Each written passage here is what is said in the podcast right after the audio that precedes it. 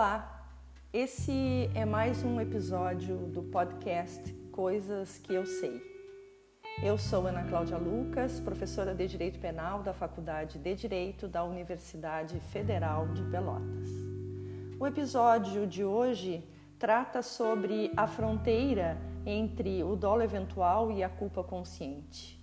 Esse que é um dos temas mais palpitantes e mais tormentosos da teoria e da prática penal.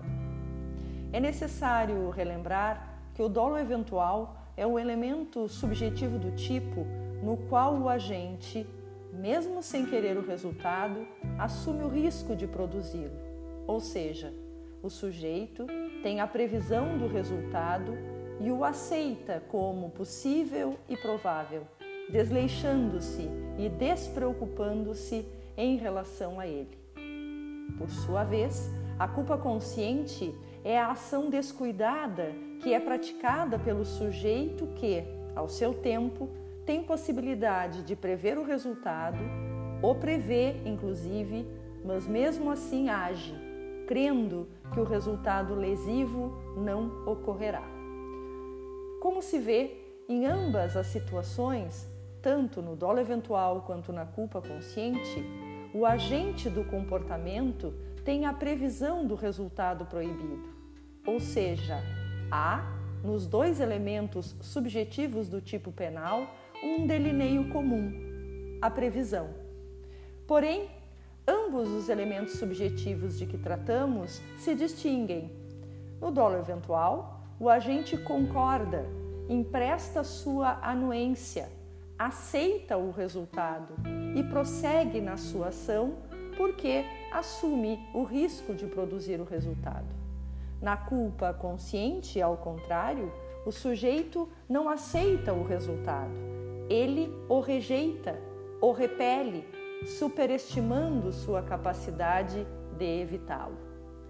Objetivamente, também se pode afirmar que no dolo eventual o agente emprega valia e importância à sua ação muito superior ao valor negativo do resultado. E é exatamente por isso que ele age, porque valoriza a ação em detrimento do possível resultado. Na culpa consciente, a seu turno, ocorre o contrário, porque para o sujeito o valor negativo do resultado possível é muito mais forte do que a valoração positiva do seu comportamento.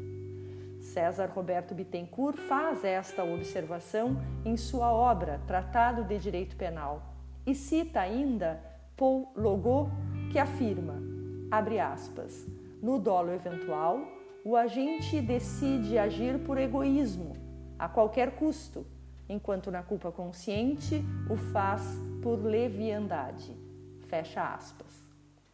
O tema envolvendo essa distinção sempre aparece, em especial nos eventos de trânsito, particularmente naqueles em que há alta velocidade, em que há embriaguez ou descumprimento de outras normas e regras de direção de veículo automotor, provocando resultados lesivos em decorrência destas ações praticadas pelo agente.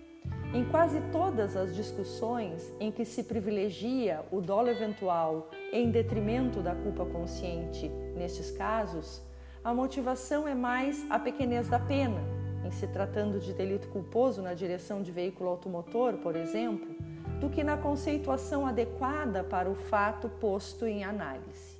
É mais o apelo da mídia do que a fortaleza dos conceitos. Vale lembrar que a doutrina penal brasileira adotou, em relação ao dolo, a teoria da vontade e do assentimento.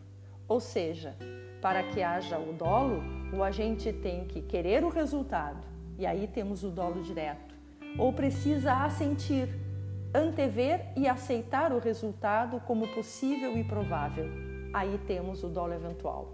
Portanto, em se tratando de condução de veículo automotor, Somente numa perspectiva suicida poderíamos pensar que o agente que dirige o seu carro, embriagado ou em descumprimento de uma regra de trânsito ou ainda em velocidade excessiva, que ele, agente, se desimporte com o resultado, que ele aceite a possibilidade de causar uma consequência lesiva, seja ela a morte ou a lesão, porque ele poderá sim matar e lesionar, mas igualmente poderá morrer e restar ferido.